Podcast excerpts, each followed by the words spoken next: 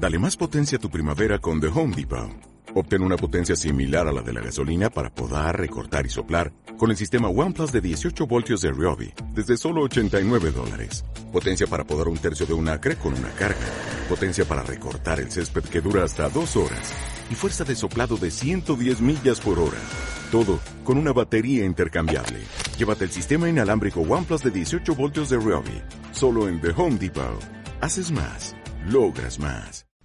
Es curioso que, que Pollack eh, es de la misma generación que Martin Scorsese, que Spielberg, que Lucas, eh, que toda esta gente, Walter Hill. Eh, la única diferencia y la más importante es que Pollack no viene del ámbito universitario. empieza como actor y, y luego se forma en la televisión. Y de ahí, digamos, ese planteamiento en, la narración, en, lo estético, tan humilde, elegante, conciso. Y a mí un director que me gusta mucho, quizá ha tenido menos predicamento, menos mm, importancia, quizá a nivel de crítica que, los otros que he mencionado, pero yo mm, soy un fiel y firme seguidor de, y admirador de, de Pollack. Me gusta tanto la de Jeremiah Johnson, la tapadera que fue un poco criticada, a mí me parece una obra de arte. Y, yo no me esperaba eh, Yakuza, que roza varios, varios géneros, ¿no? Cine negro, cine de samurái, eh, pero sobre todo, y es un, algo que tienen en común todas las películas de Pollack, es una historia de amor, que es lo que tiene eh, en común con todo su cine que hay una historia de amor muy fuerte y en concreto en esta película gira todo en torno a, una historia de amor. Bueno, hay varios amores, ¿no? Pero no deja de ser una historia de amor. Yo creo que además el acierto que, tiene aquí eh, Sidney que es como, como rueda también la película, ¿no? Cómo se acerca del género Yakuza. Porque si estuviera eh, siendo de Occidente, si se acercado de otra manera quizá hubiera sido un choque cultural muy, muy difícil o, no se hubiera entendido o no hubiera rodado o la película no hubiera sido tan redonda como es, pero al final, ¿cómo se acerca a través de Robert Mitchum de una persona enamorada de la cultura japonesa, de, de todo lo que es, pero no deja de ser una persona que aunque vivía allí tiene una visión occidental de la cultura japonesa, creo que hace que la película sea aún más redonda, porque no intenta eh, aparentar algo que no es. Desde su visión, que no deja de ser una visión occidental, cómo se ve esa visión oriental. Creo que eso es también uno de los grandes aciertos. Bueno, el, cine de Pollack, que para mí tiene mucho de social, de cine, de, cine con carga social, eh, sobre todo lo, mm, rinde un homenaje a Japón y a su cultura, y yo creo que le pega una pequeña pullita ¿no? a la mirada un tanto infantil que Estados Unidos tiene hacia hacia Japón de aquella época. Y, y esa crítica también tiene, como dicen, eh, em, no entendemos, no hemos comprendido em, la importancia o, lo bonito de esta cultura milenaria que es la japonesa, ¿no? Ojo, que también le hago un repaso al Japón de aquella época. Sí, sí, sí. Porque el personaje de Ken realmente representa todo lo antiguo, lo tradicional, eh, como dice el hermano en un momento, es mi hermano es una época que ya no existe, una reliquia del pasado. Que pero critica al Japón moderno, no al, al, al antiguo, sí, sí. Claro, es que se puede interesar película, oye, Japón está perdiendo su cultura.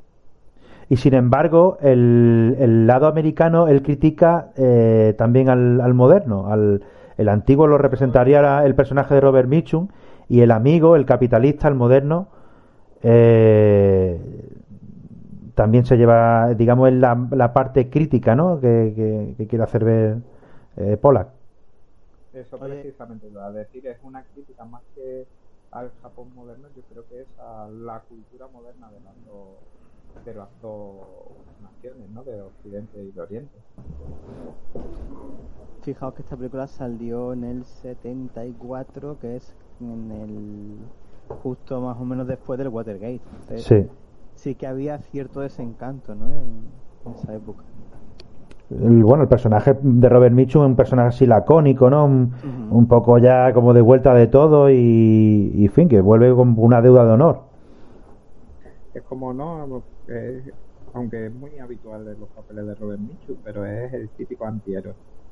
Estoy, estoy aquí porque tengo que cumplir, como te has dicho, una deuda de honor y, y, es lo que desarrolla todo, que también es un poco crítica a lo que decía Jack antes del mundo oriental, o no, como lo queramos ver, pero todo se desarrolla por un occidental que tiene una deuda de honor con un antiguo compañero que le dejó dinero para comprar el restaurante, en la cafetería de, de su amada y le pide ayuda a otra persona que tiene una deuda de honor con él.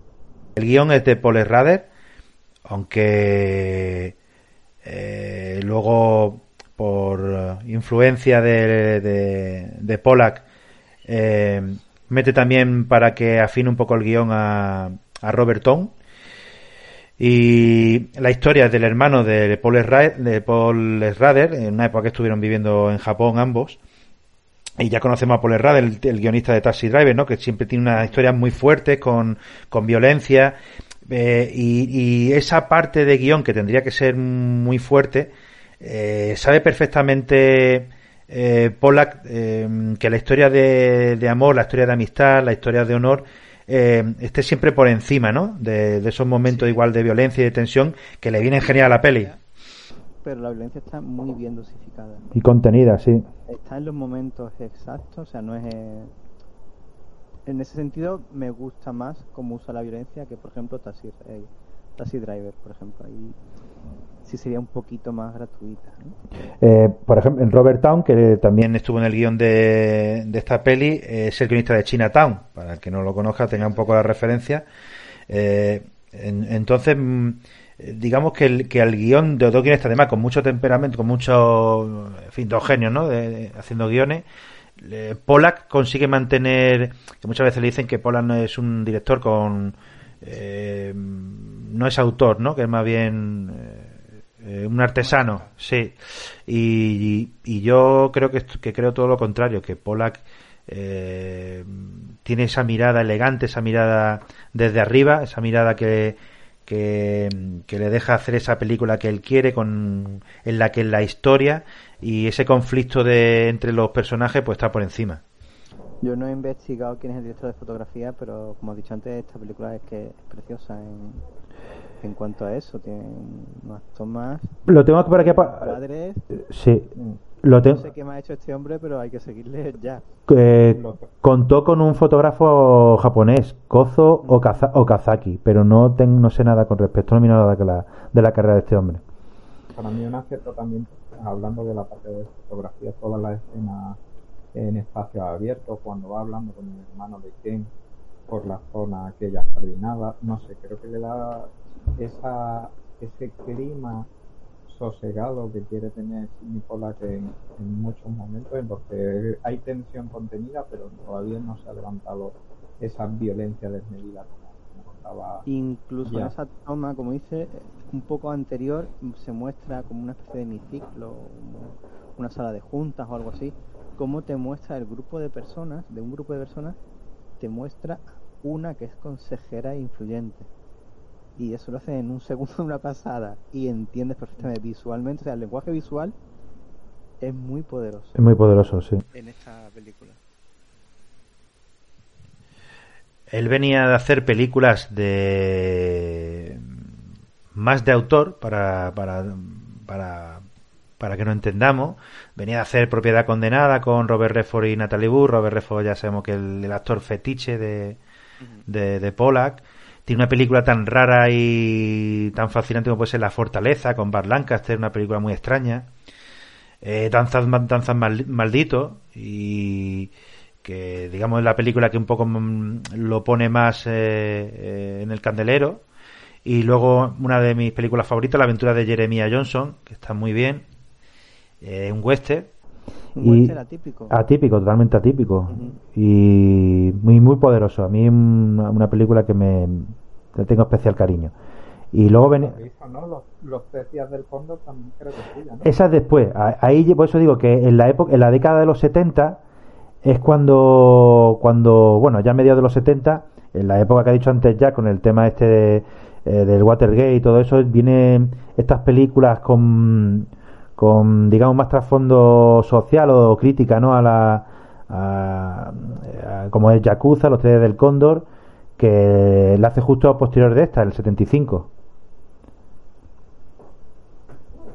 Luego ya más adelante haría la de Habana, ¿acordáis de Habana? Una Habana viene a ser con una especie de copia de Casablanca, pero en los 90. Un jugador, un taur, en un casino de, Cuba.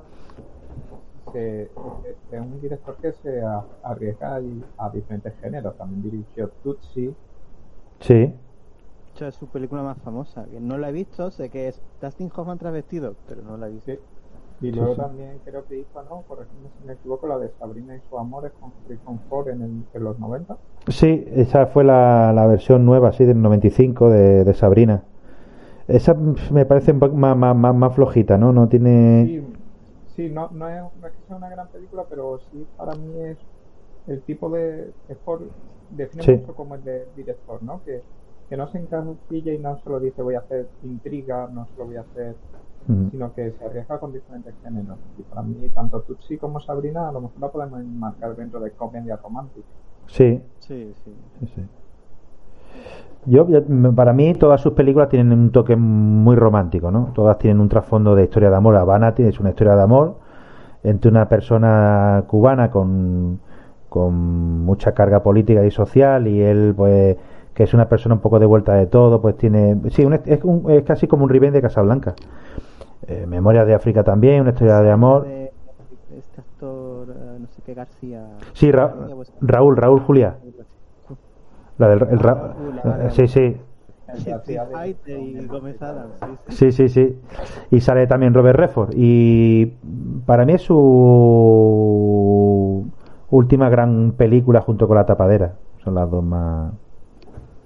Bueno. Recordemos que ha muerto en el 2008, ¿no? Con por un, un cáncer que lo se, lo llevó antes de tiempo y luego como actor pues también hacía sus pinitos tenía de hecho fue actor antes que director y, y sale en, varias películas y así dentro de Michael Clayton creo recordar ¿no? Sí, Michael Clayton también tiene una película mm, que a mí me gusta mucho que es un duelo interpretativo entre Ben Affleck y Samuel L. Jackson eh, sí, es una película muy chula. Espérate, a ver si la busco y os la digo. Ben Affleck. Vale, vale, no, perdona. Me había ido a Ben Stiller, no Ben Affleck. Ben Affleck, Ben Affleck. es que estaba pensando en qué película sale Ben Stiller con Samuel Sí, sí, os lo voy, oh, sí, sí, os lo voy a decir. Había venido serpiente al avión. No, no, yo, al límite de la verdad se llama.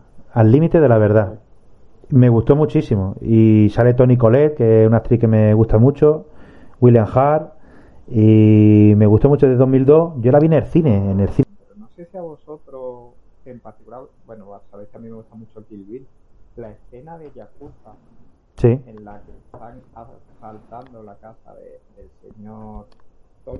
Sí. sí. No bien el nombre.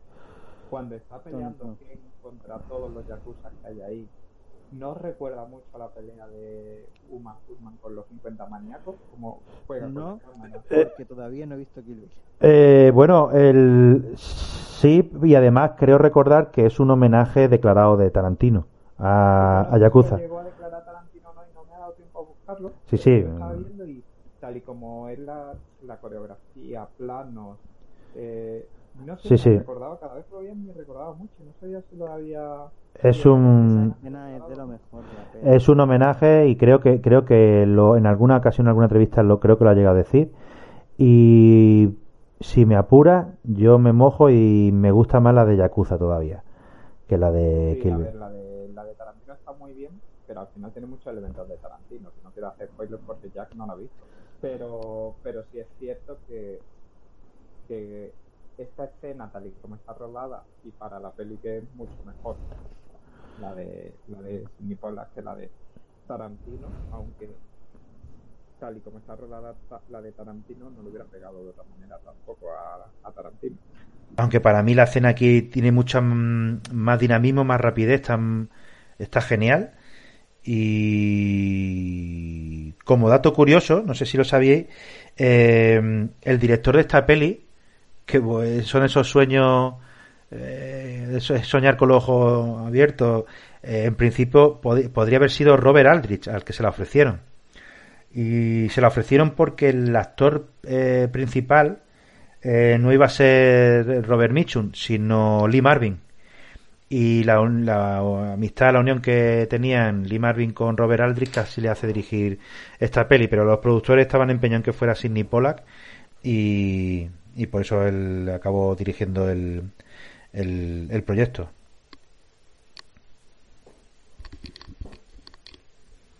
Eh, Pollack quería a Robert Redford otra vez más, que era su actor fetiche, como hemos dicho, pero al final la opción de la productora se quedó y, la película hace Robert Mitchum y yo creo que, lo borda como lo hace Robert sí, sí. yo la verdad que no veo a Robert Redford haciendo esta película no ni tiene esa madurez que igual el personaje requiere ni, ni ese laconismo no ni esa eh, ese porte que tiene Robert Mitchum no Mm, totalmente, yo creo que Robert Redford para esta película me hubiera encantado, eh, eh, sobre todo ese, aire melancólico, como bien, como bien decía, que aporta durante toda la película Robert Mitchum, esa, esa vamos a decir, pena por, por llamarlo, por, por lo que pudo ser y no fue con, con su amor en, de allí de Japón, eh, esa esa deuda que tiene con Ken y cómo, cómo, lo, cómo lo lleva con esa elegancia. Yo creo que para, Robert no, no hubiera encajado en el papel. Aquí Robert Mitchum está en estado de gracia. Aparte, este mismo año o el año anterior, seguramente sería el año anterior porque se estrenó en el 73, está eh, la película que tituló El Confidente, una película de cine negro y atraco y crimen eh, espectacular que es de una novela de George V. Eh, Higgins, eh, un autor que también es muy seguido por Tarantino. Y el libro era Los amigos de Eddie Cole. Y eso va de, de un trato de venta de armas y, de un confidente que trabaja para la policía, pero quiere intentar aprovechar esta última opción que tiene para llevarse un dinero. La película es espectacular. Si no la habéis visto, eh, os la recomiendo. El confidente. Y y también está aquí Robert Mitchum en ese mismo año, está, vamos, que se, que se sale. Robert Mitchum hizo después otra serie de películas de relacionadas con la Yakuza, con Mundo de Lampa. Eh, esta está relacionada con el Mundo de Lampa, la que te digo del Confidente. Es que me suena haber leído, y aquí comienza la etapa de Robert Mitchum de cine negro o cine oscuro o tal. Luego, luego creo que por de esta fecha también, y si no muy cerca, es el Adiós Muñeca Adiós, que él hace de Philip Marlowe, que, que está, que se sale, es así que es un, eso también es un peliculón, otra obra de arte, brutal. Y bueno, ahí ya tenemos tres películas, no sé si hay alguna más relacionada con, con el Lampa. Pues es que también muchos de los actores que participan aquí, sobre todo los japoneses, eh, no sé si antes, pero sí después seguro, hicieron también mucho cine de Yakuza. De hecho, el propio, que no quiero confundir los personajes con el actor eh, Ken Takakura, que es el personaje Tanaka, Ken Tanaka, sí. Que el personaje, eh, es un actor muy reconocido que murió ya hace tiempo en Japón y ha hecho también bastantes de, de Yakuza. Es el Clinibu japonés, ¿no? Eso es, le dicen el Clinibu japonés. De hecho, tiene la de Black Rain, que no la he visto. Sí, muy buena, con Daryl Scott. Sí. es que es del 90 o algo por ahí. Sí. Ah, que es de Ridley Scott. Sí, sí, es una película muy interesante, sí. Y, a eh, priori no va a ser una patata, pero no la he visto todavía.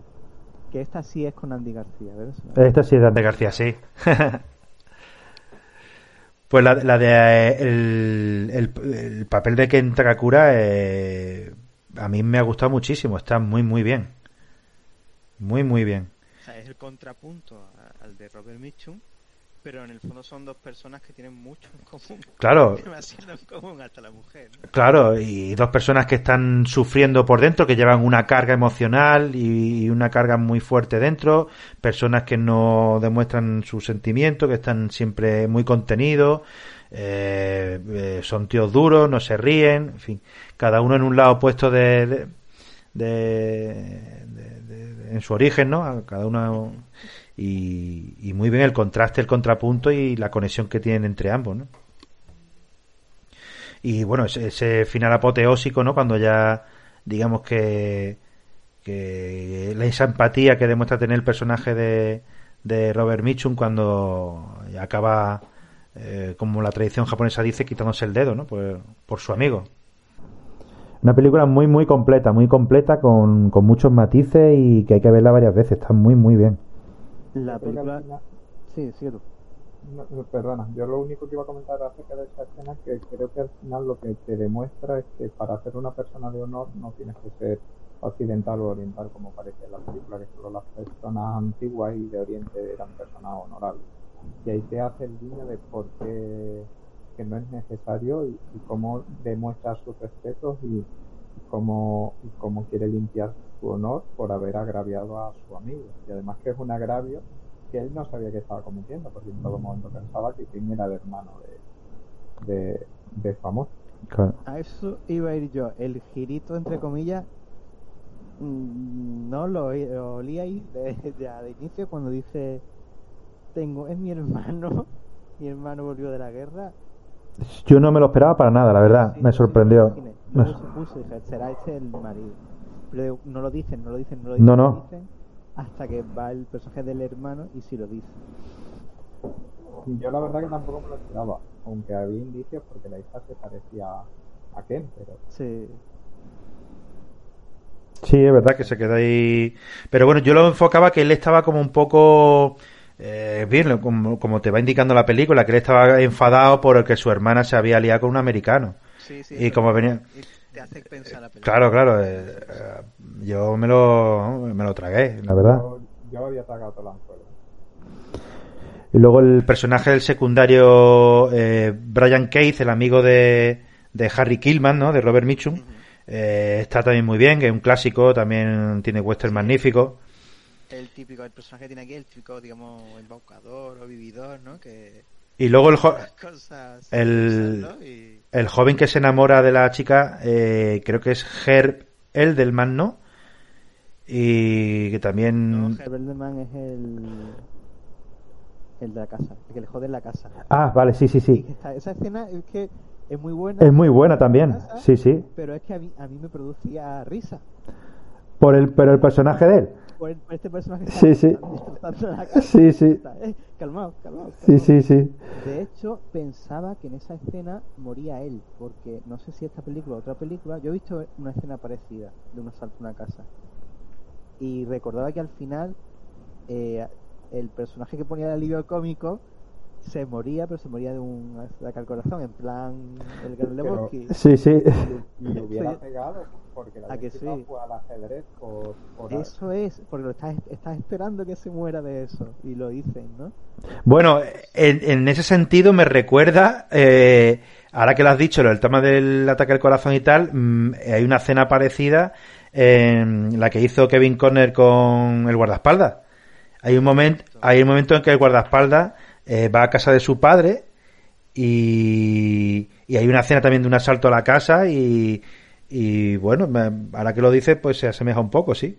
Pero bueno, te destripo más para, por si la ves. Yo pensaba que igual te, te, recordaba por eso, que igual esa es la que te había dado lugar a confusión. Y también están jugando al ajedrez, precisamente, que están jugando al ajedrez cuando... cuando... Es extraño que jueguen al ajedrez cuando los japoneses tienen su ajedrez que se llama shogi, que juegan con estas fichitas que son como un pentágono. Sí. No sé si os suena en Ramma, la serie esta de animación, salía mucho. O sea, lo hacen súper bien, lo de la cultura japonesa lo hacen muy, muy bien. Y después jugamos al ajedrez, digo, vaya. Pero el que juega la... Bueno, es un americano. Él es, un americano, es un americano, pero... Muy influido, muy, claro, muy influido por la cultura. la casa, el tío es, vivió allí sí, sí. perfectamente la cultura japonesa. Pero luego tiene, pero luego tiene el Myth and Wesson escondidos por todos lados. Eso, eso, no le, eso no le altera lo pone nervioso para darle un ataque. No. En fin, para mí ha sido un verdadero descubrimiento. No, no lo había visto y me, me, me, me ha encantado. ¿Qué más tenemos que hablar de esta peli? ¿Qué os parece el personaje de Kato, que es este al que contratan para ir a... O sea, el que inicia la película, el que contratan para ir a América a traerse a Tane. Eh... Es un tío, es, en principio es un tío neutral, Sí. que cuando pilla que han cogido y han reventado a, a los que tenían ahí capturando a la hija de Tanner, tú piensas que bueno se va a liar a tiros aquí y siempre simplemente se da media vuelta y dice, ya informaré. Porque en teoría es un personaje neutral. Sí, sí. Le han pagado para, para traer a Tanner, han para proteger a la otra. Sí, sí, sí. Pues al final, cuando ve que han matado a su jefe, sí, este tío no va a recibir un duro, en teoría, Ya cuando se cabrea. a lo que pueda rapiñar, decide con todo su honor luchar a espada. Eso a lo mejor es lo único que mm, no me termina ni de convencer. De hecho, pensaba que este personaje iba a dar un poquito más de juego en la película. Sí, podía haber. Pero bueno, es que tampoco. eh, O sea, la película no va de eso. no va de- Claro, l- pero es una de esas cosas que quedan ahí como en segundo plano, pero que alimenta mucho a la película, ¿no? En segundo y tercer visionado, claro. Son de esas cosas que cuando las ves más veces dices, bueno, pues este podía, pero claro, eso todo forma parte de, de esa densidad, ¿no? De- del argumento. De hecho, el personaje este de Spider, el, el hijo eh, perdido de del cu- bueno, el cuñado de, sí, el cuñado, El joven, el que va con, con Kilmer. el que va con, no, el que va con eh, el hijo El- del hermano, o sea, el, Sí, sí, sí, sí. No, el de el la sobrino de. Tanaka. Sí. el de la- Ese también está un poquito ahí metido, como venga, vamos a meter cosas a esa película porque es- ese personaje lo quitan y Pero yo creo que ese está para justificar el, la actuación del dedo final, está para eso. Sí, sí, por eso, para, para que la tradición, por si alguien no recordaba, cuando te explican que se cortan el dedo cuando tienen una deuda de honor, o deberían o han hecho algo impuro para recordarte lo que Claro. Pero están Que para igualar. están por igualar. Pues esa escena final, casi, o casi del final, pues se están separando los dos. Y irá mucho pensando: este tío se ha quedado sin un dedo. Y yo he venido y me he vuelto como, es, como estaba. No, no, no. Esto hay que, Pero hay que yo- sacar la navajilla. Que hay dos cosas. ahí. La primera es que reflexiono. Menudo tío, porque Sí, es su tío, no le tiembla la espalda. No, no, no le ocurrirá nada. En cuanto lo ve, le clava la espalda. Ojo, eh, que tiene un motivo. Eh, era uno de los que asaltó la casa y mató a su hijo. Ya, ya. Sí, sí. Pero No fue por gusto. no. no, no le tiembla el pulso, ¿eh? Sí, sí. Y luego el otro punto, yo no sé, lo mismo se equivocado, pero yo pensaba que Kilmer cuando se corta el dedo, entre otras cosas es porque él mm, dice, oye, que me he estado aquí beneficiando a la mujer de mi amigo. Sí, en principio el- el- la deuda que tiene el Morales se supone que es solo esa. Y he venido Asesinato aquí, más, encima- asesinato arriba, asesinato abajo. encima he venido aquí y lo he involucrado para que se cargue a toda la peña. Y por eso se siente un poquillo mal y se corta el dedo. Es por dejarle algo. Claro, dije, mira, bueno, No, es decir, vamos, yo he cogido algo tuyo, pues tú ten algo mío. Pero, no, que va, hombre, so- sobre todo es por, yo creo que es porque mm, el, el, el, la- la- el mensaje de, de- de amistad eterna que van a tener, ¿no? De decir, eh, so- soy empático, todo, claro. Hay una dualidad ahí muy fuerte, muy marcada. Eh, la película es, pre- es preciosa visualmente y casi Y- siempre es plano fijo, la mayoría de las veces. Y está muy bien montada, ¿eh? Pero hay una escena que destaca entre las demás. ¿Sabéis cuál es? Eh, no. La forma en la que está grabada, que está grabada No. cámara al hombro. creo. Me ha pillado ahí. Fu, ahora, ahora, ahora no. Cuando Ken Tanaka sabe que van a por él, los de tono, ¿Ah?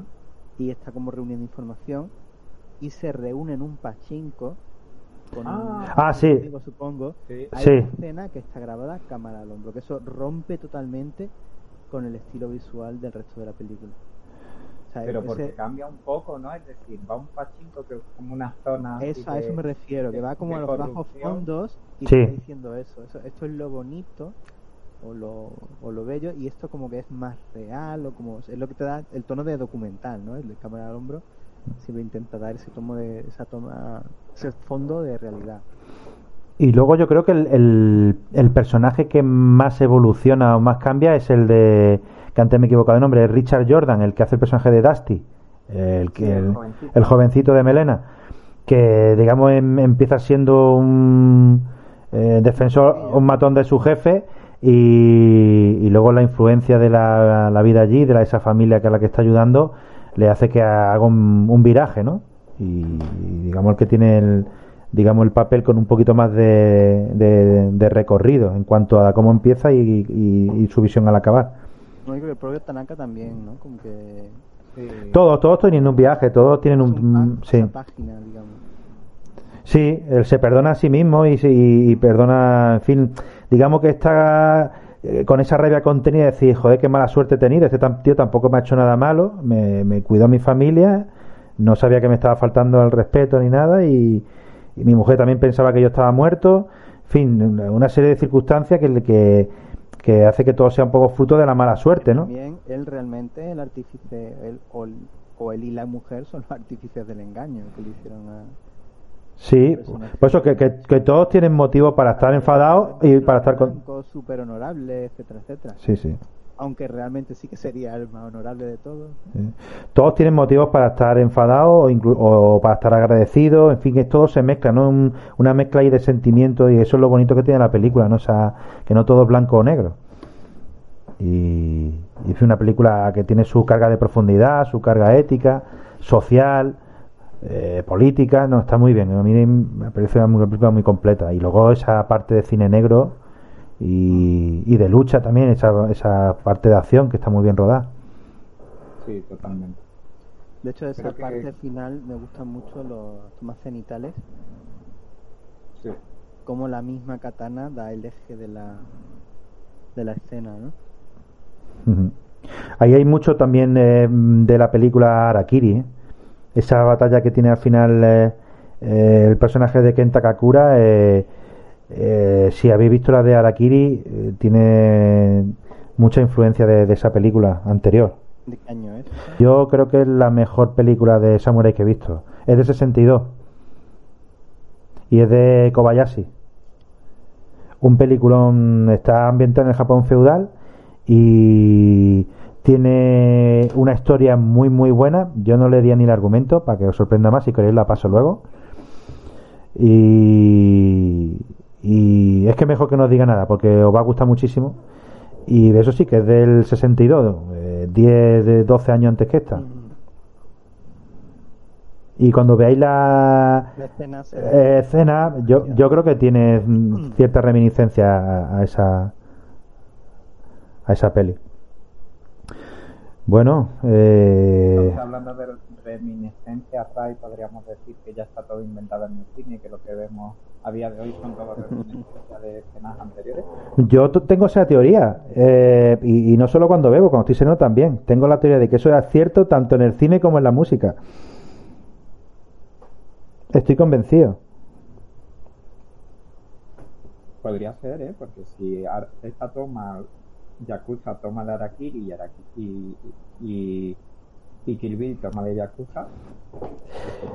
Bueno, pero hay, hay, hay, ciertas cosas que se pueden tolerar, ¿no? Que eh, influencias, eh, eh, homenajes, en fin, guiños, pero luego hay cosas que son, decir, que esto ya todo inventado, que esta película me la has hecho 30 años después, o 20, a veces menos, incluso 20 años después, y es una mierda al lado de la original, haberte quedado quieto. Y no decimos nombre de ninguna película. No, no, para no herir sensibilidades mejor no. ¿Qué os parece la escena en la que Tanner y Tono eh, se reúnen por fin y él le dice, no, es que me he gastado todo el dinero en Sí, bueno, ahí donde demuestra que la, la, aparte de su bajeza moral, que no tiene honor ninguno, pues empieza a llorar allí como una... En fin. Eh, Hombre, te demuestra desde primera hora que es una persona que no tiene honor ninguno cuando mete a supuestamente uno de sus mejores amigos para que rescate Sí, sí, bueno, ya. no tiene culo ninguno en intentar matar. Sí, sí. Es un auténtico. Un sinvergüenza, vamos. Porque una cosa es vivir sobre por encima de tus posibilidades, como él reconoce, y otra es matar a todo el mundo. Chico malo. Chico. Chico malo, en fin, una película muy, muy densa. Fue la que cuando él se reúne con el hermano y se ve esa toma de la sala de reuniones y ahí se hace un traveling muy largo y da un paseo y le pregunta ¿qué significa ese ideograma? ¿Qué es esto? Y dice, es un ideograma japonés. Sí, pero ¿qué significa? Le dice, significa Michi. Michi, camino, la vía, de way, the way of the samurai, casi, ¿no? Sí, sí. ¿Qué es eso? Es la vía del honor, de y le explica todo eso. Por esa escena que parece que no dice nada porque no avanza un poco mucho la trama, te está diciendo de qué va toda la película. Y en esa escena es en la que Robert Mitchum supone que decide, oye, yo aquí tengo que hacer algo. Sí. Porque en teoría él va a que, oye, tú, tú que tienes poder, mueve los hilos y rescata a tu hermano. Pero de hecho, incluso ahí el hermano se lo dice claramente. Sí, sí, sí. sí. Tienes que hacer algo, dices que tienes que hacer algo. Exacto, el guiri, el guiri. Sí. Que aquí en España el guiri es otra cosa, pero Sí. aquí en Japón es algo muy serio. Sobre todo en Málaga. Y además te lo dice como tú quieres implicarme en algo que yo no estoy implicado, tú estás directamente implicado. Aunque ojo, luego se ve que familiarmente está implicado tanto porque su hermano como que su hijo va a matar a, a la a su sobrina porque trabaja para el Tano, Mm. nunca me acuerdo siguiente el nombre de Tono el japonés, Tanner el... Tono. Que no yo creo que hay... digo Tano, que Sube el tono y baja el toner. Pero... yo te digo Thanos, por- no sé por qué, el sitio este de las alitas, ¿no? Thanos, Thanos, el de Marvel. También. que la verdad que la película es una forma eh, muy interesante y de traer un poco de homenaje a la cultura japonesa queda eh, queda muy bien no sé si tendría que ver Sí. que en esa época se estaban eh, la relación entre ambos países mejorando o acercándose postura y y bueno lo- los japoneses nunca han negado la cultura japonesa eh, cierto idilio con, con los americanos a, a, a pesar de, de la putada de, la, de las bombas y de la ocupación, pero ellos siempre han tenido, quieren siempre eh, copiar su whisky, quieren, en fin, tienen mm, ese mundo de salvaje, tejano, le, le llama mucho la atención. Le rec- Utilizan mucho angli- anglicismos, ¿no? También. Sí, sí. sí, sí, ellos no niegan eh, esa pasión que tienen por, por, por la cultura americana. Sí, sí, sí, sí, sí. No tanto en su faceta capitalista o bursátil o ese mundo de rascacielos alto, que eso ya lo tienen ellos, sino en el mundo ese más salvaje, más, más tradicional, ¿no? al, estilo que ellos han dejado también atrás. Y la verdad que un homenaje muy bueno. Y luego, ya te digo lo que he dicho antes al principio, que Sidney Pollack me parece un pedazo de director y, y que un poco porque tiene esa forma de narrar muy tradicional, muy a la antigua usanza, pues ha quedado ahí en la comparativa con otros directores más más contemporáneos a él y que han sido un poquito más eh, no voy a decir mejores sino más a ver ahora Ahora bien, ahora bien. un poquito más osado o que han arriesgado más o que han hecho cosas o ejercicios de, de narrativa mucho más diferentes como Steve Spielberg y tal ha quedado ahí un poco eh, en un segundo plano pero para mí me parece un magnífico director También es una película que salió en el 74 y ahí el pozo de la Segunda Guerra Mundial todavía estaba muy presente. sí sí sí sí es como una especie de, de disculpa no de pedir Sí, sí, a eso perdón me refiero. Y que los personajes también, en cierto modo, son creíbles. sí sí también hablamos del tema de la disculpa y de eso cuando hicimos la de conspiración del silencio ¿acordáis? la del manco Sí, sí. Ah, y- Una cosa que puede decir Robert Mitchum, el personaje de Robert Mitchum al terminar la película es que eh, con los dedos de las manos y los dedos de las pies, los cojones y las huellas son 22.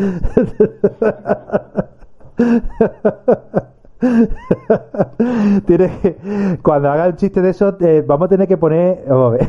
Vamos a ver.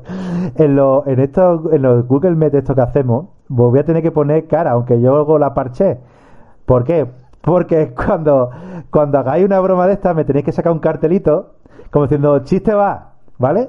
Y, y, yo, y yo ya sé que va el chiste, tío. Y, y- y entonces estoy preparado, pero que no me pilla así. Se me ocurrió hace 5 minutos. En el momento de soltarlo, digo, bueno, la cosa más tranquila. Vale, vale.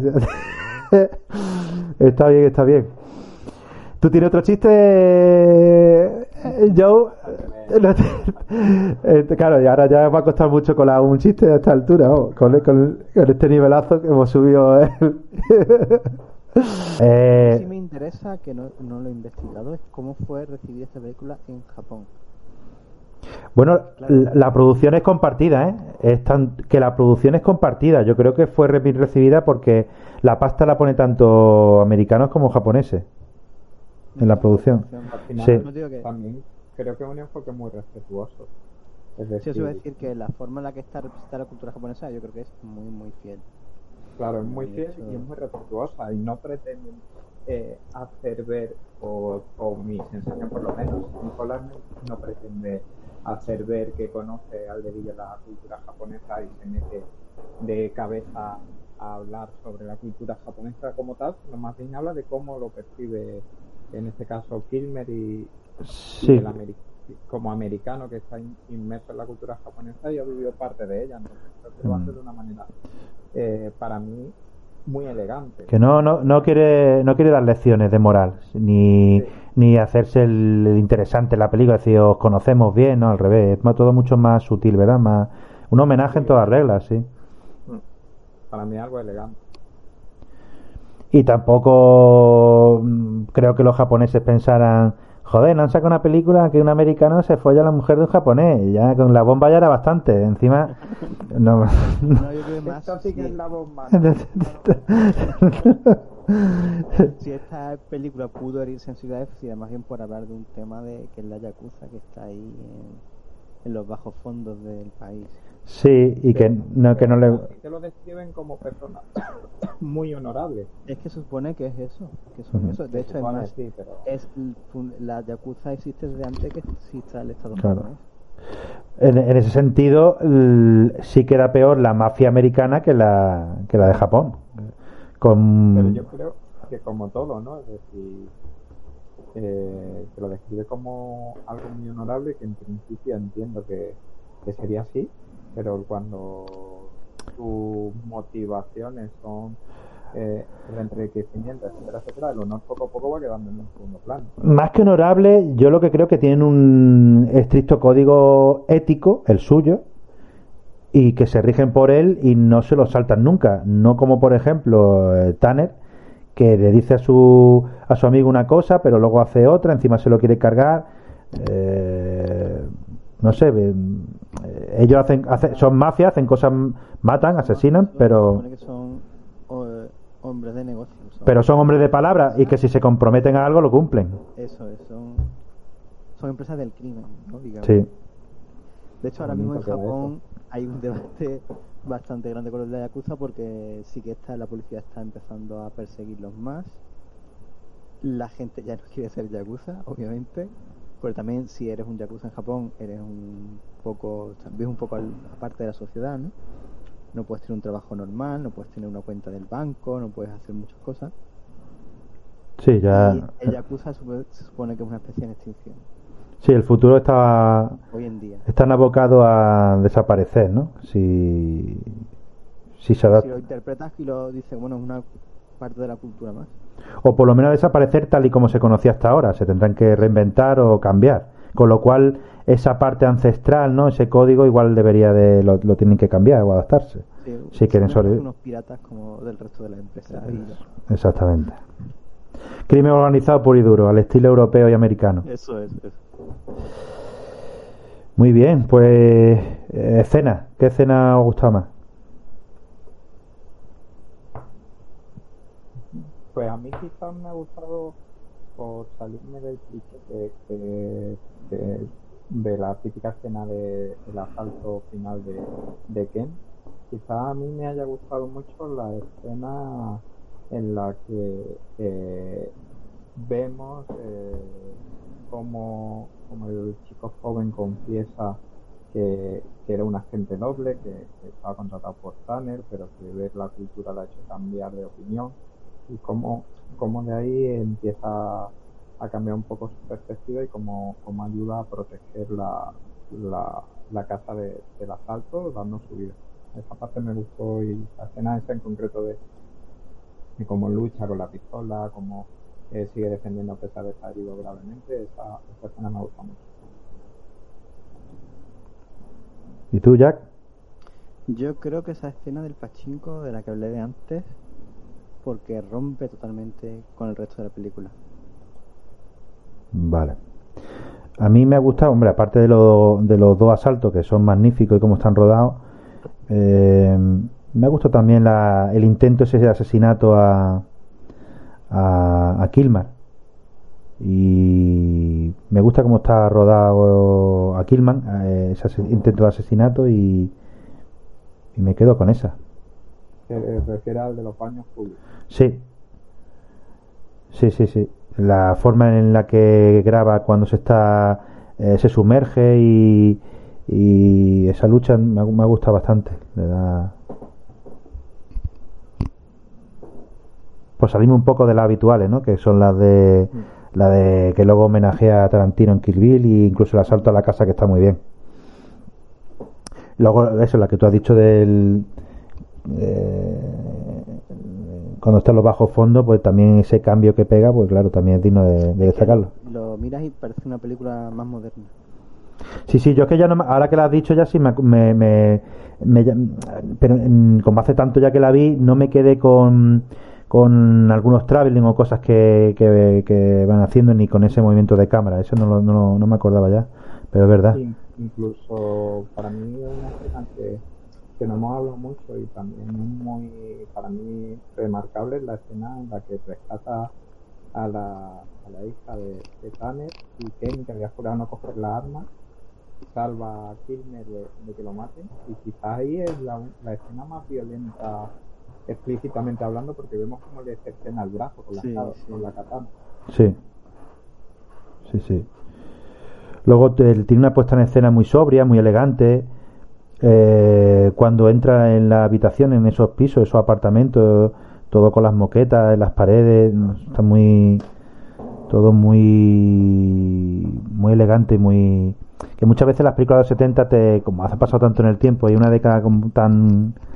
¿no? tan colorida y que, que si los pantalones de campana y que si los colores pero sin embargo aquí me y que están sobre todo cuando veo una película de los 70 muchas veces se me queda como muy avejentada como la de los 60 pero aquí no Sí, de aquí esta película eh, se supone que aguanta el tipo perfectamente.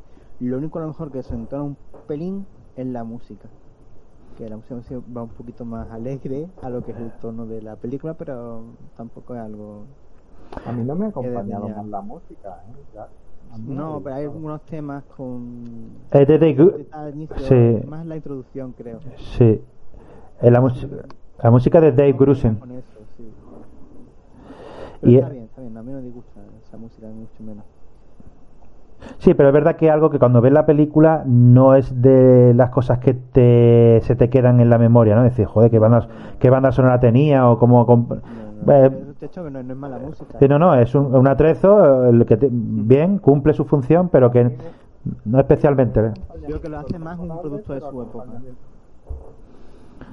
Sí, sí, que queda, pero queda ahí que eso cumple su función, pero que no, mm, eh, digamos, sobresale, ¿no? No- y que tampoco destacan demasiado como algo que a destacar prioritariamente sobre una de las cosas más importantes de la película. Dave Grusin puso la la música de eh, los fabulosos Baker Boys. Todo lo que las composiciones de piano son de él. De ¿Esa cuál es? No la... los fabulosos Baker Boys es la que hace Jeff Bridges con su hermano, Que hacen el papel también de dos hermanos en, en la película y sale eh, eh, ¿cómo se llama? Eh, la de mentes peligrosas. Eh, Michelle Pfeiffer. Eh, Michelle, Michelle Pfeiffer, sí. Y va de eso, de unos músicos que tocan en garito y tal, y tienen que fichar una vocalista. Y bueno, hay cierta tensión. Me viene a la mente otra película que no hace mucho, el Tokyo Drifter, Sí, que en España se llamó, lo llamaron El Vagundo de Tokio, que es una peli que verdad es que una peli típica de Yakuza en cuanto al argumento, pero también la fotografía, la imagen es muy, muy potente. Muy recomendable también de ver, también la de Yakuza.